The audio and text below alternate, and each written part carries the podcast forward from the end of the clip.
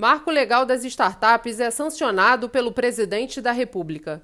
Com a atuação da Firjan para sua aprovação no Parlamento, nova legislação cria condições para o país modernizar o ambiente de negócios, facilitando a atração de investidores, a abertura de novas oportunidades de negócios, além da geração de investimentos em tecnologia.